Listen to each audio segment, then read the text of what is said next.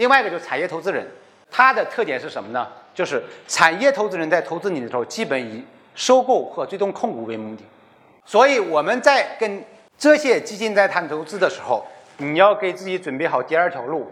什么样的路呢？就是最好在这一次投资的时候，你就变现一笔钱。